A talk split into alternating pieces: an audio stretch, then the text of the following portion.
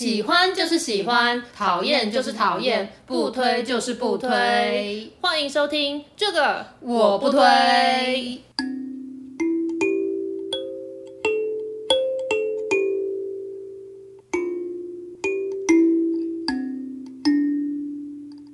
Hello，大家好，我是编辑小姐 Yuli，我是瑶瑶。其实我之前都会讲我是瑶瑶之红，然后呢，Terry 他就跟我说，你不觉得很奇怪吗？你应该是说你是瑶瑶，或者是你是之红，然后绰号瑶瑶。哦，好像你讲很有道理，我感觉就卡了一下。好，那再一次。好 Hello，大家好，我是编辑小姐 Yuli，我是瑶瑶。欢迎大家收听最新一集的这个我不推。听说最近口罩终于要开始松绑了，对，现在运动终于可以不用戴口罩了。戴口罩真的很难运动。那你们现在在办公室工作的时候也是要戴口罩吗？原则上的话是要戴口罩啊，只是就是在自己座位上的时候就可以脱下来这样子。Oh, 我原本觉得戴口罩还蛮烦的，你知道，因为那种化妆的时候，你就是不能涂口红啊，然后你脸上的妆也都会粘到口罩上。但我最近觉得其实戴口罩还蛮好的，就是开始可以不戴口罩的时候，反而觉得有点困扰，因为你知道平常在上班的时候，你都会很担心你吃完饭之后就牙齿卡太渣嘛。可是自从需要戴口罩之后，就再也不用担心这个问题。而且你还可以在那个口罩里面踢眼。对，这样子没错。而且以前主管讲话很无聊的时候，你打呵欠你都要忍住。我现在都是直接大打呵欠，然后只要你只要注意你的眼睛，不要不小心也眯起来，不会有人发现你 在打呵欠。留吧，留下眼油。对，就其实我渐渐开始感受到戴口罩生活的美好，结果就要松绑了。哎，以后我应该会怀念这段时光。真的，而且我觉得 work from home 这段时间也蛮好的，嗯、因为线上会议嘛，大家都只是听听声音，嗯、所以你其实在旁边就是在做一些别的事情，嗯，也 OK。然后你表情也不用管理，你可以就是呃生无可恋的，然后再进行这场会议，你不用特别表现出啊我兴致勃勃、很热切想要参与这场会议的感觉，因为你没有开摄影机。对对对对，那镜头通都关掉的。嗯、对，说的也是。但是现在回到公司上班就蛮困扰，嗯、就是因为你那个在开会的时候，你就是要表现出你聚精会神，嗯，然后很认真的在参与这场会议这样子。嗯、你也不可能没有事前做功课，因为在家里的话，你可以马上哎开始 Google 开始查，然后开始开始翻资料这样。嗯、但是在会议现场的时候，你就一定要看起来心已经都准备好了，well prepared，然后再开始跟大家开会。嗯哼，这其实也是蛮辛苦的。所以那你会觉得好像回去上班之后很像换了新工作嘛？对啊，我就觉得我好像已经从上一份工作离职，进到一个 新的工作环境，然后重新适应那个。职场的文化，对，但是回来上班有一个好处啦，嗯、就是家里的电费不会涨那么多。说的也是，对，想想可以用公司的冷气，然后上公司的厕所，其实蛮爽的。哦、真的，真的，好像就是想要用尽公司的资源一样。对，但想当年我们在当新鲜人的时候，我觉得整个上班这件事情最困难的一点，其实是人际管理。哦，这一课我永远都学不会，而且你也知道，我们。我在前一份工作，让你我一起吃了一个很大的苦头。对，如果有人想知道我们如何因为不会人际管理而导致双双离职的话，可以去听第一季第十集的，从十分二十五秒开始。对，就从那个代际断掉开始。没错。对，那后来呢？经历我们的这么多职场的转换之后，我们归纳出想要在职场上生存下来，然后不会被同事讨厌，也不会被主管讨厌，其实你最需要的一个能力就是你人际管理的技巧。那我们整理出了三点要来跟大家分享。对，初入职场呢，我们通常都是被管的人，嗯、但是只有在这一块是我们有能力可以自主去管控的，所以我们要成为自己的主人，去管理自我。对，只要你有心，人人都是管理阶层。那首先呢，最重要的第一点就是表情管理。对，这就是你面对大众的时候，让大家对你所产生的第一印象。嗯没错，那像我呢，就是我的管理法则就是面瘫表情管理。对，没错，瑶瑶使用的是面瘫管理法。想当年他刚进入那间出版社的时候，我完全就不会想要跟他有任何工作以外的交集，因为他整个人看起来面无表情，就是一副生人勿近的样子，没有想要跟你产生任何工作之外的连接。哎、欸，那我就就是我自己这个设定设定也蛮好，因为你看你所描述的就是我自己想要达到的一个目标，对就是我希望大家都这样子感觉。原来如此。那大家知道为什么我们会变成朋友呢？就是我们一起。嘲笑某一个同事，哎、欸，好好讲，我们只是一起聊了一下这位同事，就发现哎、欸，我们两个有共鸣这样子。对，所以建立职场友谊这件事情，往往都是从有共同敌人或共同讨厌的人开始。对，对之后可以再录一集跟大家分享这些事情。那我呢，我跟他很不一样，他是希望被大家觉得就是不好相处，呃，免去一些交际上面的麻烦。对，因为我觉得这样太辛苦，我每天的社交能量是有限的，我只想要给。嗯就是我觉得值得的人哦，原来如此。那我是因为不想要被觉得是一个很难相处的人。对啊，因为你就是看起来就是人人好的那一种人，所以我平常基本上都会用以比较亲切的表情来对待他人。所以你的表情管理法是是亲切表情管理法。哇，跟我有一个极大的反差。对，没错，因为你这个人就是比较负面。对，像刚才呢，我家出现了一只蜘蛛，然后我看到那只蜘蛛的时候，我就说太好了，家里出现蜘蛛会带来好运，而且蜘蛛会帮我吃蟑螂。然后瑶瑶就说什么呢？我就跟你说，因为呢。当家里如果出现蜘蛛，表示你家有蟑螂，所以蜘蛛才会出现。对，这是不是就是同一件事情的正向跟负向的最佳表述？那所以，因为就是基于我的这个亲切表情管理法，我们以前的座位明明就在隔壁，可是每次有同事想要来跟我们聊八卦，或是问一些事情有什么，大家都会第一个来问我，就是没有人会去问你。对啊，因为我觉得这样子也很好，因为他替我省去了一些麻烦，这些杂事都交给你了。除此之外呢，我们如果一起走在路上，或者像我跟我妹一起走在路上，因为我妹也是走那种生人勿近、面瘫管理法的路线。然后我们一起走在路上，有时候你在十字路口，不是会遇到那种就是轮椅上的人在推销一些口香糖啊、面纸什么的吗？然后我发现呢，这些人都不会先去问瑶瑶，也不会先去问我妹，他们都会先来问我，然后就说：“小姐愿不愿意帮个忙啊？”我还遇过有一个人问说：“小姐，你有没有爱心呢、啊？”情勒哎，对，我就超容易被情了的。像之前有一次在前公司的楼下就。就是有一对母女，他们在卖彩券，就那种弱势族群的母女。嗯、然后那天应该是因为妈妈在休息，所以就是换女儿，就是她是一个小女孩，就在那边叫卖。然后我经过的时候，她就说什么：“这位漂亮的姐姐，要不要买一张彩券？”哦，我一听到她说“漂亮姐姐”，马上买三张。我看这不是情的吧？你 只 是喜欢听赞美的话。对，可是我就很受不了，那我被表现出来说什么哦，你不帮忙，你就是没有爱心这种，我真的是受不了。我就会想说，好啦，我只是。呃，身上如果刚好有一些零钱或什么，就是会对对，你真的是个好心的人。像我就是都会直接拒绝。台北车站就是都会很多怪人，然后那个人就走过来，然后就他说：“同学，你可以给我们一点加油吗？我们是某某那个学校的学生，这样子。”我说不要，然后就走了。我连加油都没有想要给他。可是你会直视他的眼睛，跟他说不要这样吗？对，我会直接看着他，很明确跟他说不要，那我就走了。哦，我就是办不到这一点，我通常都会回避那个眼神的接触，因为我怕就是他那个闪闪发亮的眼神看着我，以后会一时心软，然后不小心就买了那个什么三爱心笔。所以你要够坚毅啊！我之前都好遇过，就是我走在前面，嗯、然后呢，他就从后面过来，然后就拍拍我，就说：“哎、欸，小姐，我觉得你的马尾看起来不错，感觉形象可以就是当当就是参与我们的什么广告这样子。”我就说：“嗯、是哦。”然后我就走掉我脸一转过去，他就哎、欸，没有，其实与预期不符。对啊，那可能因为你知道，大部分听到被夸奖，大家是会呃笑一下或者什么的，或者说个谢谢。结果你直接跟他说 是吗？不要，不要，是哦。对，我就是一个冷漠的人。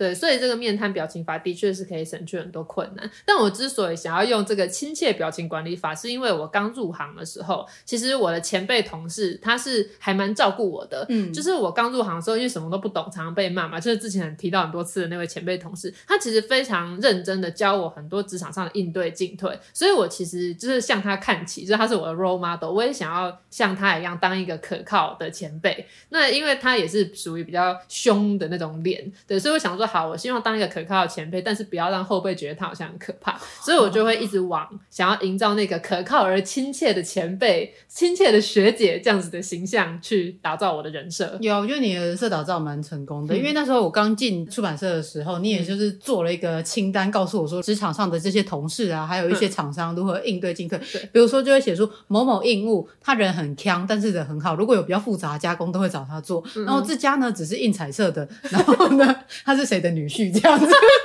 我连这都有写啊 之类的，我忘记，反正就是你就是给我一些相关的一些人设的那个资讯，所以我就会知道这些人是一个怎么样的人。然后我就说，哦，天哪，这个前辈人也太好了吧？对，所以我就想说，我也要向你学习。只是我就是在表情这部分可能就没办法学到，有时候这个是长相的关系。哦，对啊，对，我也只能怪我妈了吧。因为大家其实如果仔细看我们两个的话，可以看出我眼睛是偏圆的。那依照那个面相学的说法，是眼睛是谁给你的面相学资讯呢？是 YouTuber 简少年。对，我近期把他的影片都看完了，这不是要业配简少年。如果简少年想来跟我们 feat 的话，我们非常的欢迎。真的，我希望他可以帮我把我的面相、手相都看一轮。对，听说找他算命还蛮贵的，但总之就是眼睛偏圆的人，本来就是情感比较丰沛的。对，然后因为我的眉眼的距离比较近，所以我可能也是比较容易冲动的。Oh.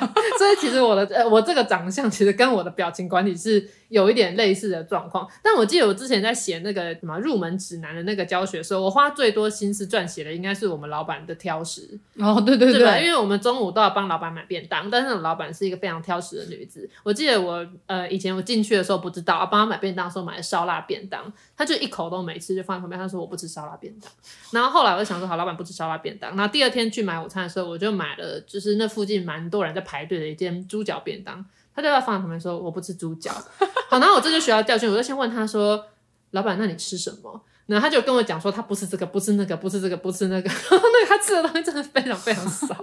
但是你给我这个资讯超级没有用的，是因为后来我都自己带便当，所以你还是要自己去买。对，所以人际管理还有一点就是你自己带便当。你如果不想跟同事一起出去吃饭，你不想就是出去帮你的老板买便当的话，你就自己带便当，你就不会出去嘛，老板就没办法。因为我就是外食族啊，所以我每次只要一出去，老板就会说：“哎、欸，玉里，你要买午餐是不是？那你帮我买。”哎，他也不会告诉我他要吃什么，他就说：“我就说那你要吃什么？”他说：“你吃什么我就吃什么。”哦，对，这样听起来好像他什么都吃一样，就殊不知他根本很多都不吃。没错，我记得最经典的案例是。他好像要冬瓜蛤蜊汤，不要冬瓜，他就是要吃蛤蜊汤，但是汤里面又想要有冬瓜风味，是这样吗？对，就有点像这样，对，就是像类似这样的。然后我这时候就会把它笔记下来，就说好，老板吃这个不吃那个。但后来我要离职的时候，我这一份就是老板挑食清单，就是原封不动的交接给后来的新同事，这样。哎、欸，这很实用，这才是最重要的，好不好？对，你怎么从表情管理讲到这边来了？对，谁在乎我们前老板挑不挑食啊？没有，这是一个亲切的前辈、所做的事情，没错，的确的确。那刚才讲到这个表情管理呢，要管理的还是你的比较外在形象的部分。嗯、那接下来呢，你的内在、你的心灵的部分也需要管理，那就是。情绪管理哦，我觉得这很重要。对，但情绪管理不是说叫大家都不要生气，或是都不要难过，因为这是不可能做到的。对，重点是当我们想要当一个比较成熟的大人，嗯、或者是一个比较可靠的形象的时候呢，我觉得重点是你的情绪不要起伏很大哦，对，或者是你用非常戏剧化的方式呈现，尤其是在公众场合，例如说你在办公室飙骂。就是那种接到一个讨厌的客户，那你就摔电话大骂一声干之类的，对，或者是你在办公室里面大哭，老板问你就这样就啜泣这样，就就是我觉得默默流泪我可以接受，因为有时候你想哭的时候是没办法控制的，对对对。可是那种就是已经哭到那很夸张那种，我就会想说你可以去厕所哭。再回来吗？因为你会影响到大家。对，你回家之后，你想要就是狂捶你的布偶啊，或者是你要躲在厕所哭都可以。对啊，或者是要拿枕头盖住自己的脸，大哭大笑大叫都可以。对，但我之所以说不是叫大家不要生气，或是不要表现出来，是因为今天如果你遇到什么事情，你都是笑笑的，没有让大家觉得你不高兴的话，你很容易被扔头轻滚。真的，大家想说你就是个好欺负的人，什么事情都是都可以叫你做。那或者是说，反正他就是不会生气啊，没关系啊，对，我们就可以这样子一直就是利用他。没错，那。像我，因为刚才说我平常喜欢给大家一个比较亲切和善的形象嘛，对，所以当我真的不高兴的时候，其实我就是会露出比较严肃的脸，然后说话语气比较严肃，嗯、就是我连鸟都附和。对就是表现出我没有要跟你开玩笑，没有跟你嘻嘻哈哈这样，所以大家就可以感受到我的怒气。就当你生气的时候，你就是要让你的表现方式跟你平常的方式有个落差，但是就不要太夸张这样子。哦、但是像我这种面瘫的啊，我觉得我同事也都是听得出来，我觉得那个语气上还是有差别。就是我平时可能是五分的冷淡好了，那如果是我心情不爽的话，可能是八分的冷淡。就是一样，就是冷淡，但是就是是有层级上的不同，哦、同事都是感受得出来的。我可以举例吗？比如说呢，就像是我来上班，我平时上班的时候进到办公室都是就是面无表情的，嗯、对，就是口罩戴上去跟口罩脱下来看起来都是一样的。哦、然后呢，就是如果我今天可能是因为家里啊或者是有什么事情就是不顺心的时候，嗯、其实我自己也没有发现哦，但是我同事就是会传讯你说，哎、嗯欸，你怎么你今天怎么看起来心情不大？好？对，就是他们都感受得出来。虽然我自己也没有，哎，我想说奇怪，我不是跟平常看起来一样吗？为什么他们可以发现说，哎，我心情不爽了这样子？代表你的同事还蛮贴心的。啊、对了，那也有可能是他们观察力比较入微。没错，但呃，刚才没有讲到说，我之所以觉得不要在公众场合这样子，就是宣泄你的情绪，是因为之前有认识一个主管，那他是他在媒体界非常的资深，就是基本上业界你只要讲出他的名字，大家都知道。可是呢，他当然他很有能力，然后也很有成就。嗯、可是他有一个很大的坏习惯，就是当他生气的时候，他是会在办公室里面彪骂他的同事，而且他自己有一间独立的办公室，可是他会骂到连我们在外面就是编辑部、业务部都可以听得到。对，那当然他可能觉得说，因为他就是要建立他的威信之类，所以他有一有不满，他就会彪骂对方。可是。后来发现，你去到哪里，不管是我去参加一些 event 啊，或者是去采访什么，大家只要听到就是这位前辈的名字，大家第一个想到的不会是说他很优秀或很厉害，大家第一个先讲就是说，哦，他脾气很不好，对不对？或者说，哦，我记得他很凶，哦，我记得他还蛮难相处的。就是其实大家不会记得你因为什么原因生气，大家只会记得你那个大发雷霆的样子。对，对就是基本上，就算你是被人家激怒到。对，或者是就算你生气的这件事情是有理的，但是因为你的情绪控管不够好，嗯、太过于夸张，drama 这样子，嗯、所以大家都只会记得说你在生气，但都不记得说你的生气是有理的。对，而且其实，嗯、呃，说真的，情绪管理真的就是你自己要管理你自己。对到底有什么事情严重到你要这样去飙骂另外一个人？仔细想想，你就会觉得那些事情。根本就都没那么重要，因为就算我们为了这一期杂志，然后只是在那吵到不可开交，当你下一集杂志出来之后，前面那些事情其实就都是如浮云一样，它就是飘过去了，所以真的没有什么事情值得你这样子大发雷霆。那你有被这个就是这个主管飙过？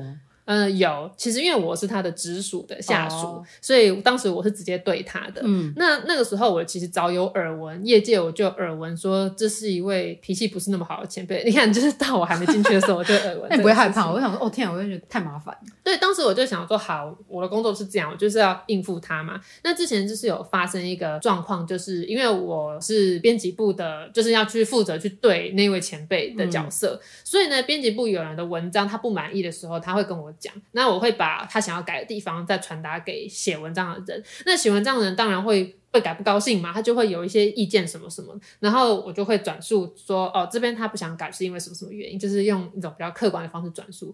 主管他一听不高兴之后，他就是会对着我飙骂，说怎么可能会这样写？就是他这个时候完全已经没有新闻伦理了，完全是个不合格的编辑什么之类的。他他会对着我讲，是因为我去转述那个同事的话。然后他其实这样听起来，如果你是一个内心容易动摇的人，你就会觉得我被骂了，就觉得自己扫的红台位。对，你就会觉得我被迁怒了，我怎么那么倒霉？然后你自己也会出现那个。不高兴跟觉得不公平的情绪，嗯、但当时呢，我的做法就是呢，我想象有一个防护罩，我想象我有一个像白色发光的罩子，把我整个人罩起来，你知道吗？就是那种就是中罩吗？对，就是像那样。就你去西餐的时候，那牛排上来的时候，不是本来被罩着嘛，然后再把它掀开，开就是那种罩子把它罩起来。所以那个话语呢，我听得到，可是它就是会撞到那个防护罩，然后弹开，然后这样再弹开。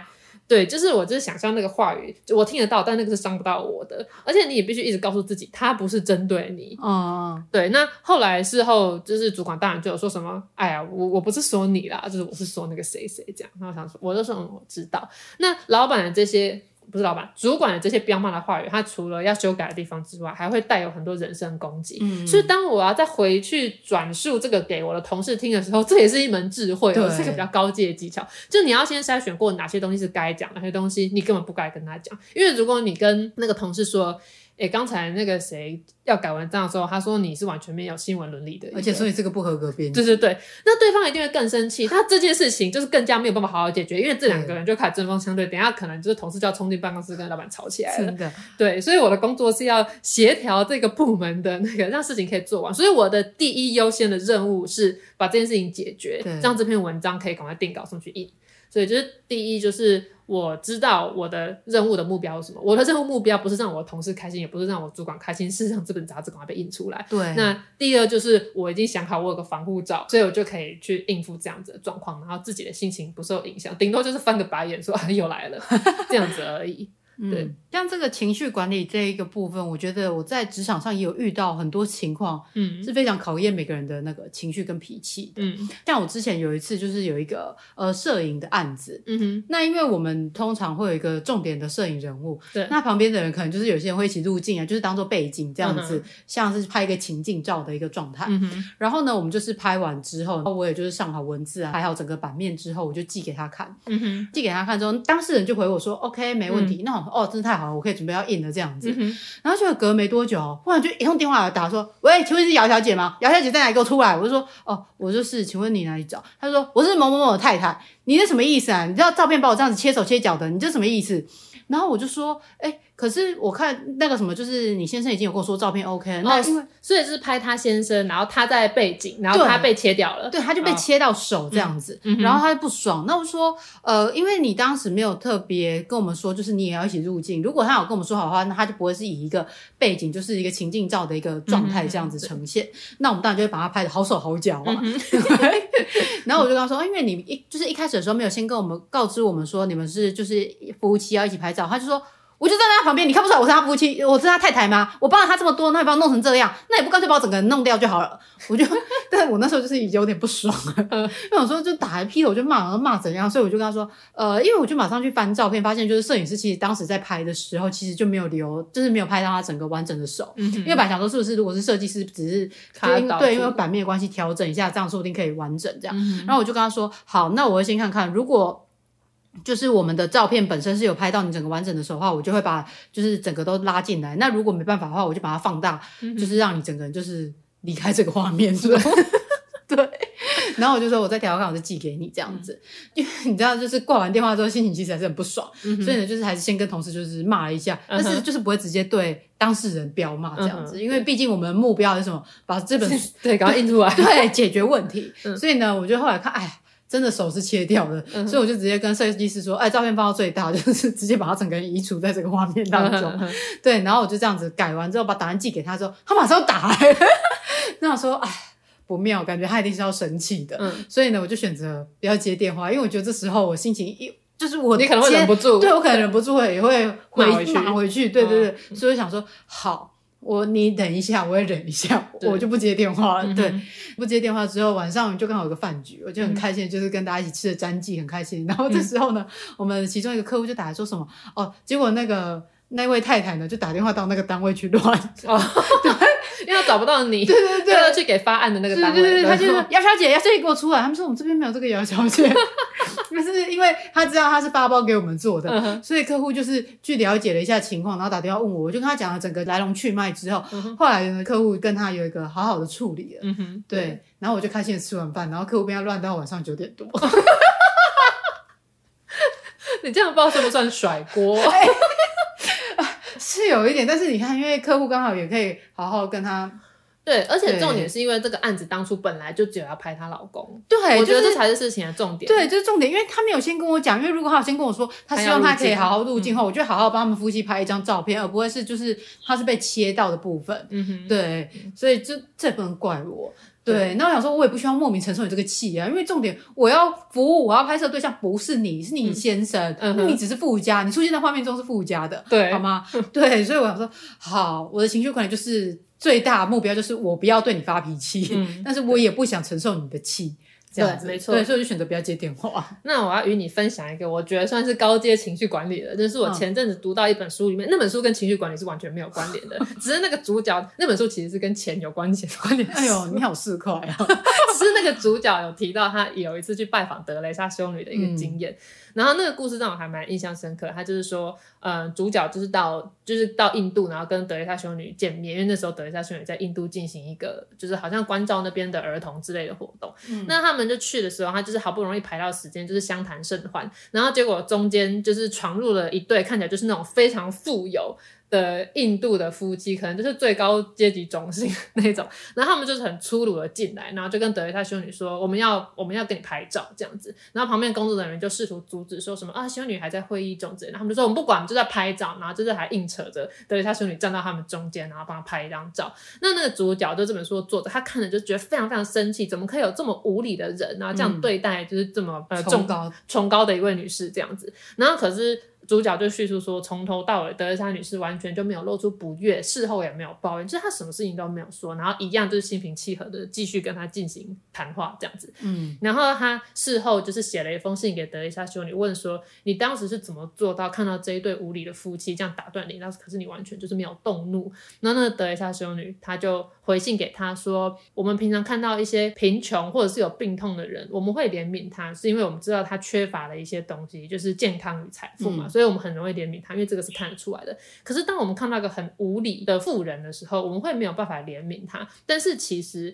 他们所缺乏的特质，就是那个同理心与礼貌和一些慈悲心之类。他觉得这个是更可怜的，他也是用一个怜悯的心情去看待他们的匮乏。有些人因为他的匮乏是健康跟财富，你一眼看到，你就可以产生同理心与慈悲心。哦。但是没礼貌的人，他们的匮乏就是那个人性中的美德的部分，然后他也是用一样的怜悯去看待这个匮乏。所以，所以当你遇到一个无理取闹的太太的时候，其实真的就是可以用一个比较怜悯和慈悲的态度去看待她，就说啊，她一定是，就是她没有被拍到，她一定觉得很不甘心吧，就竟然发这么大的脾气，我们就是同情她，这样我们不要跟她计较。对，我。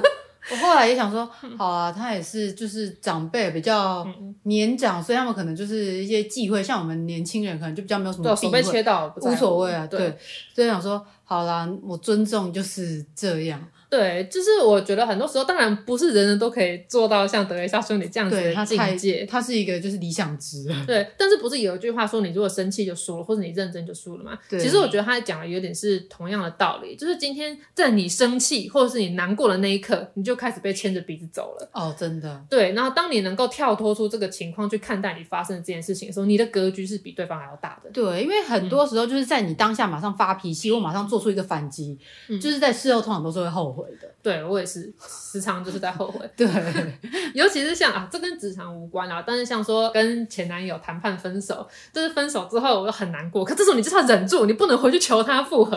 可是有时候你没忍住，然后这次打电话就求说，拜托再给我一次机会。我事后想想就非常后悔，我觉得我自己真的就像是一个就是不理性的疯女人。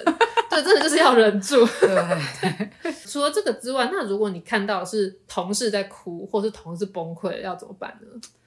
我觉得像我个人啊，因为我自己如果我在情绪一个不佳的状态的时候，嗯，我会希望是大家不要打扰我，嗯，让我自己一个人冷静一下，这样子把我自己的情绪处理好。嗯，然后所以要是我是同事的话，我会选择。可能就是等他默默的好哦，oh, 对、嗯、我比较不会去主动打扰他，因为我怕说，如果我这样子问他说，哎、欸，还好吗？他可能就整个情绪溃堤，就大哭起来。我明显就不好啊，对啊，我问我还好吗？我就是不好，你看不出来吗？这样子，所以我就会很担心这样，所以我就会想说，呃，我是不是不要问？但是我会这样很怕被别人觉得我是不是一个冷漠的人？对对，做人很难，对不对？对对对对。之前我看到同事在崩溃的时候，我其实就是我觉得我还是要表达一下我的关心嘛，因为毕毕竟大家同一个 team 嘛，所以我就。还是去问说，你还好吗？我会跟他说，我刚好去买咖啡，要不要帮你带一杯？哦、oh.，所以我其实只是想要表达说，你如果需要的话，我可以听你说；但是你如果不需要的话，我也不会烦你。但是我可以给你我的心意，说可以请你喝杯咖啡。哦、oh.，这样子，对，这样还蛮不错的，嗯，因为。最怕的就是那种很烦人的同事，一直穷穷追猛打，一直问说：“哎、欸，你还好吗？你真的还要？你真的 OK 吗？你不要再装坚强哎！对，哎、欸，需要要讲哎，不要这样一直自己忍哎，我们不需要这样哎，这种真的很讨厌，真的。因为通常我会以就是我希望别人对待我，我就会去怎么对待他。所以当我在难过的时候，我是需要，我是希望大家能够表达一点点关心，然后可是又不要太 push 我去 那个快速的加速这个消化情绪的过程。对，我觉得你这样子的人应该是比较多的，所以我应该就是要学习这样子、嗯，对啊，就是不要太逼人，爱也不要太冷漠。对对对。好，那综上所述这两点呢，其实整个归纳起来呢，我们就可以做到一个所谓的形象管理。嗯，那因为我们这集是要告诉大家人际关系嘛。那所以我们现在有了这两个表情与情绪管理之后，在接下来的进阶的技巧就是形象的管理。那为什么形象的管理这么重要呢？就是其实所谓的形象，就是你帮自己建立的一个人设。嗯，那这个人设呢，其实它可以帮助你建立一个待人处事的原则。对，很多时候我们在人际关系上面，我觉得不知所措，是因为我不晓得我要对这个情况做出什么样的反应。但是当你有帮自己建立一个人设之后，你其实就等于是给自己一把尺。你就可以根据你的这个原则跟逻辑去判断，你遇到这件事情的时候，我要怎么样表述。举例来说好了，我的同事 Leon 好了，Leon 呢跟我一样是一个属于偏孤僻的类型，呃，就我算亲切，可是我就是孤僻的亲切型。对，就我没有那么喜欢群体活动啊，嗯、应该这样讲。就他跟我一样是喜欢独来独往的类型。那他那时候我刚进公司的时候，他就跟我分享说，他的人设就是他不在茶水间跟别人聊八卦。所以，当我们公司那时候有一群三姑六婆，特别喜欢讲别人的八卦，说说，哎、欸，那个业务部的谁跟那个行销部的谁，他们好像上次在摄影棚就看到他们在搂肩呢，什么啊，真的假的？他不是有男朋友了吗？这，然后他们就会来跟我讲说，哎、欸，你知道吗？看不出来那个谁谁这样。那像我其实很不喜欢被牵扯住这一些。那假设今天是 Leon 的话，因为他已经建立了这个，我就是不在茶水间跟人家拉类形象，他可能就是微笑点头，他就离开了。对，那顺便跟大家分享一下，遇到这种情况要怎么办？就是我通常会说，就是哈，真的、喔，哎、欸，我都没注意。到哎、欸，我下次会观察一下，就是表达说，哎、oh. 欸，我根本没发现这件事情，你们太闲了，你们才会关注，老娘很忙，我根本就不会去管谁在摄影棚里面搂肩。这题外话，但是当你建立好一个人设的时候，你就比较容易去面对说这个突发的状况。对对，那我觉得像是形象管理、建立人设这件事情呢，我觉得是必须在建立在自己的个人特质上哦，对，做，因为如果。本身就是一个不善社交的人，但是你又要逼自己去跟别人说，哎、欸，哎，可以一起吃午餐吗？或一起干嘛？这种亲切我就做不来，没有。你会显得很虚伪，因为你就不真诚。对，我就不是这样的人，所以呢，我就是根据我自己的个人特质，嗯、我帮自己设定了一个我在职场上想要呈现的一个形象，就是呢，嗯、在工作上我们是可靠的人，但下班我们就是陌生人。嗯、然后呢，我们不轻易交心，但事情交给我，你放心。这样的一个状态，我则是希望建立一个人设，就是那种亲切可靠的学姐。对，就是像这样子的人设，所以呢，我说像我这样子的人设呢，当然就是特别想要看一下我的不轻易交心是到一个什么样的程度，嗯，所以我就去划了一下我的那个 IG，因为我 IG 是我比较个人的、比较熟的同事我才会加。我发现我其实到职后一年之后，我才让同事加我 IG，真的假的？哎、欸，你知道吗？我就是还没进那间公司，我就会先去加那些人的 IG 跟 FB 了。哦，难怪你那时候那么早就加我 FB。对，可是我会这么快去加大家的 FB 跟 IG，并不是因为我很想跟你做朋友，我只是想知道我接下来到底是要跟什么样子的人交手，哦、我想要多了解一点，为未来做准备。哦，因为像我就看到说，哎、欸，其实我那时候在那一年之中，我也很常跟我同事一起出去玩，嗯、然后还甚至一起去员工旅游过了，嗯、也一起办了很多活动，哎、欸，我居然都没有跟他们成为我的居友。对，我想说啊，我这个人果然是不轻易跟别人交朋友，因为我觉得，嗯、呃，IG 是比较私人的。嗯，那如果我要了解一个人的话，我会觉得就说，我就是看他愿意公开的资讯到哪些，就表示是我在一开始的时候，我可以跟他相处互动的一个形式。所以就是在我们就前阵子在面试新人的时候，我们都是会去 Google 他的名字，去看一下他。公开在网络上的资料有哪些？嗯、然后进而去想他，想象他是一个怎么样的人，或者是你可以像我一样有两个 IG 账号。什么？原来你有两个？那我加到是哪一个？你两个都有加啊。反正我有一个私账，是在讲一些真心话；还有一个公开账号是在讲、那个。你不要这样再讲，等一下又有人要加你的私人账号，想知道你那边讲一些什么暗黑的话。对，没错。这个形象管理除了建立你自己的人设之外，我觉得还有一点很重要，就是你要累积自己的形象红利。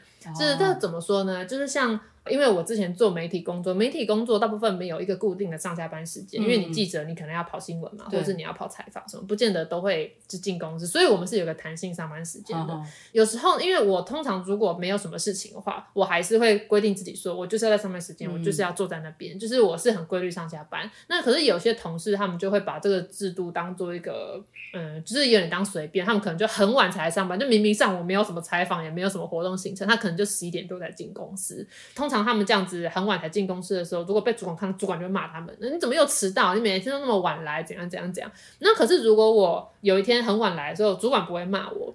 他们就会说什么哦，你今天比较晚来，我就说啊，对啊，不好意思，这样。那那个时候，其他同事就会说什么，哎呦，那主管就比较喜欢你啊，偏心啊，对啊，主管都偏心啊，尤里迟到都不骂他什么之类。可是呢，并不是我迟到，老板不骂我，是因为我平常就是建立一个我都很准时的形象。就是我如果没有事情的话，我一定也是准时到公司，然后工作都准时做完。所以我就是提升了我的好感度，我觉得这就是形象红利啊。当你偶尔迟到，或者说你偶尔因为什么原因想要偷懒一下晚点到的时候，我的主管不会觉得我一直在。偷懒，他就会觉得一定是什么原因导致我今天晚到。因为像我一个同事，他的形象就是比较是天天他天，这中文要怎么说呢？就是、嗯、天然呆哦，对对对对，比较有点像是这样子的一个状态。对对对，所以呢，有时候如果他偶尔迟到啊，嗯、或者是就是睡过头什么之类、嗯，我们就是不会对他生气，或者是他想占大家小便宜，这样我们都不会对他生气，因为我们想说他就是这样的人。嗯、很常就是我们要买什么东西吃的时候，他就说他不要买，然后他说，但是我想要吃你一口。嗯，对，哦，对，但是因为就是你跟他，你就知道他的人就是这样，然后他平时就是跟你互动的时候，又是那种比较可爱，不会是针锋相对的那一种人所以你就觉得可以包容接受他这样子的一个状态、嗯。那如果就是你平时就是一个喜欢占人便宜，然后斤斤计较，对斤斤计较的人，如果通常跟我说要吃一口，我就想说你吃屎吧。那我觉得平常建立一个好一点的形象，然后去提升你的形象红利，是可以有助于提高老板对你的容错率。如果你的容错率被提高了，那像是假设瑶瑶今天如果工作出了一个包花，大家就会觉得说，哎，一定是有什么原因，大概是有什么意外，不然他怎么出这么出这个错？他平常不会出错的啊，所以就是没事，然后就说啊，你下次再改过来就好了。那如果今天你平常就一直大错小错不断的话，你如果出一个大包，你就直接卷铺盖走人的，因为你就是一直在出错啊。刚刚提到就是要提高容错率呢，最重要。其实就是你在工作上，你要拿出你认真跟专业的一面。对，那如果就是你偶尔可能还是会有一些小迷糊，不小心犯错的话，那我觉得你就是要提升你的好感度。嗯，就是你要营造出一个是好相处、亲切的形象，嗯，那大家可能就比较不会责怪你。对，那如果你就是做事情不仔细，然后那脾气又不好，嗯，就在那边就说，哎，都是别人的错，这种人，嗯，我觉得可能随时都要离职，要需要被离职的准备。对，就是在职涯这条路上面会走的比较辛苦。啊，对了，对。啊、呃，那结论其实就是说，虽然大家会做事很重要，但是这种会做人还有人际关系，这其实也蛮重要，因为你没有必要在自己的路上面放一堆石头。对 对，除非是你很喜欢走天堂路。对。就是你的人际管理不一定是说你的人际是一定要是人人好这样，嗯，但是就是你要有一个自己的原则。简而言之，就是你要有自己心里的一把尺。对对对，不管是大尺、铁尺还是小尺，对，就是千万不可以无耻。对。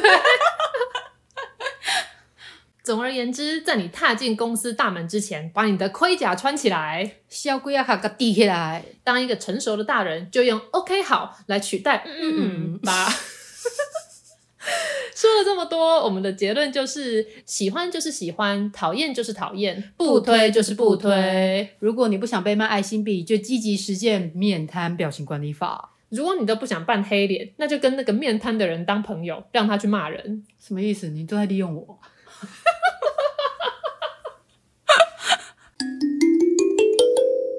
这个不得不推。今天的不得不推呢，我们要推荐是有一个很棒的文创品牌，嗯、叫宠物店，他们所推出的一个产品叫做“爱情勒索行”贴纸包，我也需要。对，这个产品非常的适合你。你看，你就很容易说：“嗯、小姐，你有爱心吗？”嗯、你马上就会有爱心了。对，那我们这个就是要破除这个问题。嗯我们这个锁行呢，就是专门解这个情勒的锁。哦，所以呢，这个产品呢是一个贴纸包，里面哦。有各式各样的一个情勒的一些句子，嗯、就像是哦，我这么做都是为你好。哦，我难道会害你吗？哦。啊，你开心就好。哦，对，就是一些呃情勒的一些经典名句，嗯、那把它转换为贴纸，再结合台湾传统的锁行，嗯哼，然后呢，就是制造成一个是具有台湾特色的一个文创商品，嗯，因为刚刚。刚讲到，我们是要营造一个和谐的同事人际关系嘛？对，所以呢，我们就把这种有趣的贴纸贴在你的电脑上、你的笔记本上、哦、你的 各个话题，对，让同事可以跟你聊天。那那你也让他知道说，哎，这些情的句子对我来说是没有用的哦，因为我可是有这些贴纸的。对，我很清楚知道你的伎俩是什么。对对对对，我这可是都能够破解你的这个问题的。嗯、所以呢，大家如果喜欢的话，有需要的话呢，都可以上虾皮呢去寻找。爱情勒索行、嗯，或者是直接找宠物店，丑就是很丑的丑八怪的丑，对，物呢就是物品的物，就是动物园的物啊，对，店呢就是店家的店所以大家有兴趣就可以上去搜寻一下。我已经马上下定了，对，我看你的平板也都贴了很多，我看你的都破解了，没错，对，以上就是我们今天的推荐，那我们今天的节目就到这边，我们下集再见，拜拜。下集预告：每次老板要你上台简报，就像要你的命吗？看到客户打电话来就很想自尽吗？你所需要的就是沟通的技巧。每周二下班时间大概六点左右，请打开你的 Podcast，准时收听。这个我不推。啊，如果没有更新啊，你就晚点再看一次好了。